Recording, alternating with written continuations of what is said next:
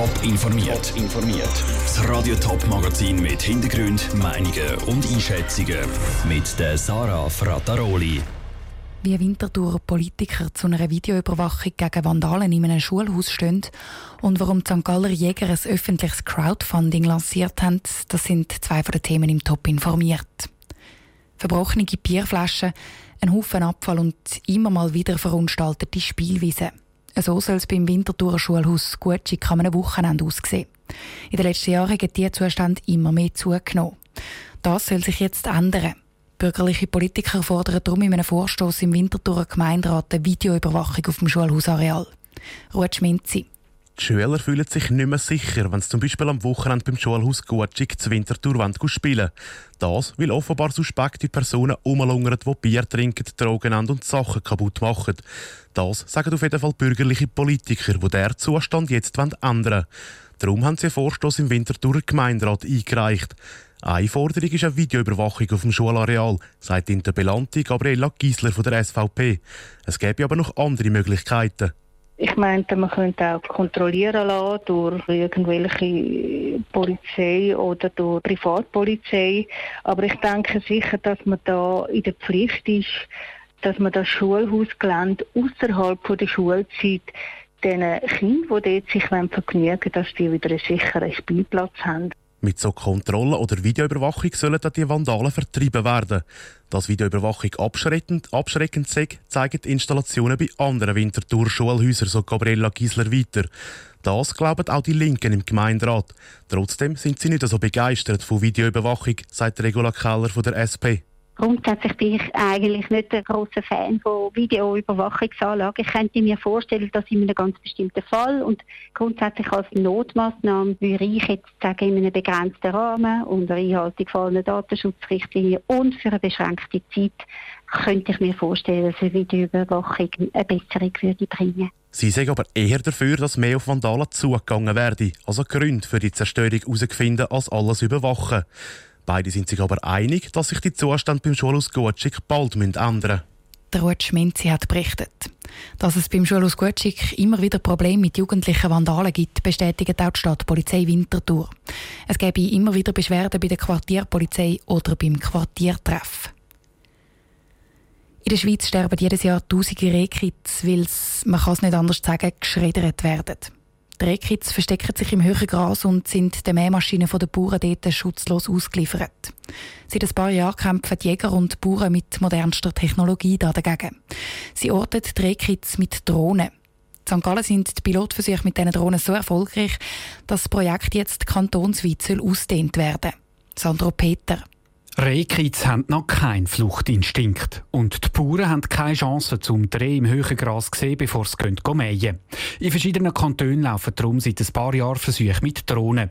Die Drohnen haben eine Wärmebildkamera dran und auf dem Wärmebild sehen die Jäger dann, ob sich im höheren Gras ein Rehkitz versteckt und können rechtzeitig eingreifen, erklärte Peter Weigelt, Präsident vom St. Galler Jägerdachverband Revierjagd. Wir gehen dann rein mit Harras, den Harras auf das Rehkitz, den Harras befestigen und nach dem Maien kann der Bauer nachher den Harasen wegnehmen und das Rehkitz geht nachher wieder weg zurück zur Mutter oder allenfalls Mutter kann es holen, wenn es noch ganz klein ist. Letztes Jahr haben die St. Galler Jäger so zum Beispiel in zwei Jagdrevier fast 40 Rehkitz gerettet. Insgesamt gibt es im Kanton aber fast 150 Jagdrevier.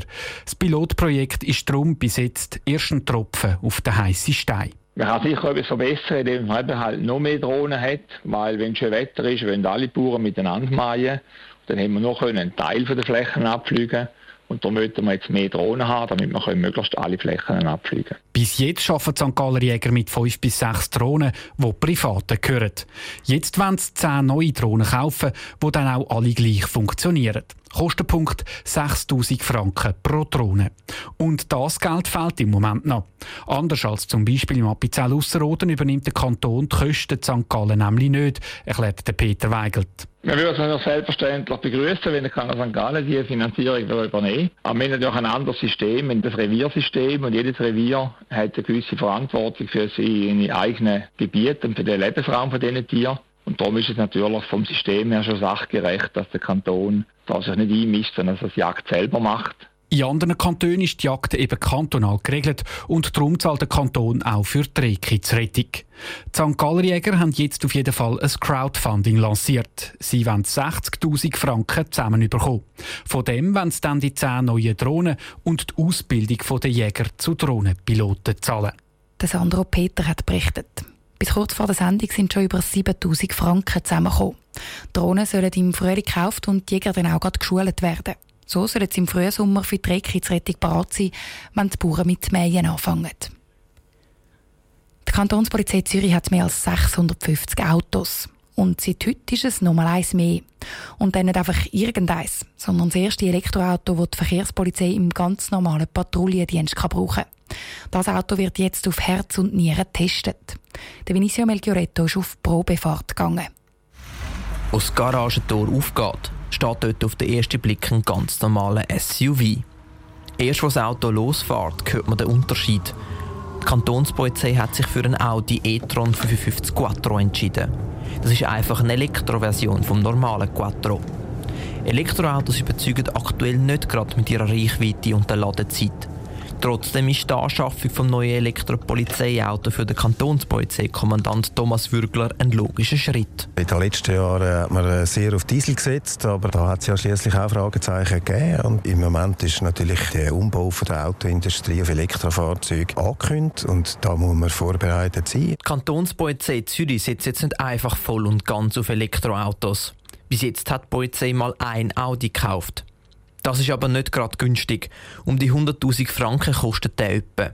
Das sei nicht speziell teuer, sagt der Cheflogistiker der Kantonspolizei Roger Bührer. Also das Fahrzeug kostet im Vergleich zum äh, Fahrzeug, das wir heute im Einsatz haben, plus minus gleich viel. Das Fahrzeug ist ein Testfahrzeug und darum ist es minimal teurer, weil wir natürlich da nicht eine Menge Rabatt drauf haben, wie wir das dann bei den anderen Fahrzeugen haben. Das neue Fahrzeug wird vor allem auf Autobahnen getestet. Es fährt so lang, bis das Auto 400.000 Kilometer hinter sich hat. Bis dann wird die Polizei herausfinden, was die genauen Betriebskosten sind und wie durchhaltefähig die Batterie wirklich ist. Aber nicht nur Betriebskosten sind das Thema, sagt Thomas Würgler. Kann man den nachhaltig einsetzen im Sinne von äh, vertreibt er das oder ist er sehr anfällig, äh, was Reparaturen anbetrifft etc. Und äh, kann man dann auch entsprechend ausrüsten, wie wir ihn brauchen als Patrouillenfahrzeug? Das ist etwas anderes. Zum Patrouillenfahrzeug gehören Sachen wie Geschwindigkeitsmessgerät und Funksystem. Ab nächsten Monat steht das Fahrzeug zu Urdorf im Einsatz. Dann zeigt sich, ob die vierstündige Ladezeit der Batterie und die Reichweite von 400 km ein Problem ist. Der Vinicio Melchioretto hat berichtet. Die Kantonspolizei Zürich ist übrigens nicht die erste, die auf Elektroautos setzt. Die Basler Polizei zum Beispiel ist seit einem Jahr mit Teslas unterwegs. Und die Teslas haben wegen Datenschutzproblemen einen Haufen Negativschlagziele gemacht. Kantonspolizei Zürich versichert, dass es bei ihrem Elektroaudi kein Datenschutzproblem gäbe. Top informiert, auch als Podcast. Mehr Informationen gibt es auf toponline.ch.